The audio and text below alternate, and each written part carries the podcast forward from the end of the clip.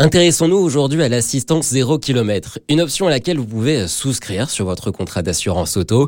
Olivier Moustakakis, vous êtes le cofondateur d'assureland.com. Concrètement, qu'est-ce que cette option? Alors l'assistance, en règle générale, hein, dans la majorité des contrats d'assistance, les assureurs, bien souvent, appliquent une franchise kilométrique en cas de panne. C'est-à-dire qu'ils ne viendront vous dépanner que si vous tombez en panne au-delà d'un certain nombre de kilomètres de votre domicile. En règle générale, sur la majorité des contrats, cette, euh, cette franchise kilométrique est fixée à 50 km. Donc l'option justement assistance 0 km vient supprimer cette franchise, donc vous pouvez euh, être dépanné même si vous tombez en panne et si votre véhicule est en panne devant votre domicile. Est-ce que c'est vraiment une option nécessaire? À qui est-elle vraiment destinée? Si vous utilisez votre véhicule pour aller sur votre lieu de travail régulièrement, etc., ce sont des options qui peuvent être en effet très utiles.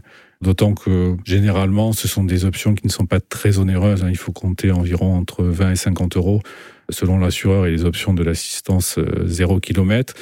Quand on sait qu'un dépannage, à minima, ça coûte quand même des centaines d'euros. Souvent, euh, en plus, si vous êtes en panne un jour férié, un dimanche, le week-end, il y a des majorations, donc ça peut être très coûteux. Est-ce qu'il y a des choses auxquelles je dois vraiment faire attention en souscrivant à une option comme celle-ci? Or, simplement, euh, relire toujours le, la partie exclusion de garantie. Donc, quels sont les éléments qui peuvent être exclus dans le contrat que vous avez souscrit? Donc ça peut être notamment les exclusions assez communes en assistance, ça va être la perte ou l'oubli de clé, une erreur de, carburant. Et si votre véhicule est soumis à des pannes très régulières, ça peut être aussi une clause d'exclusion. Donc bien relire en détail son contrat d'assurance, mais je dirais que c'est une règle un peu générale sur tous les contrats d'assurance.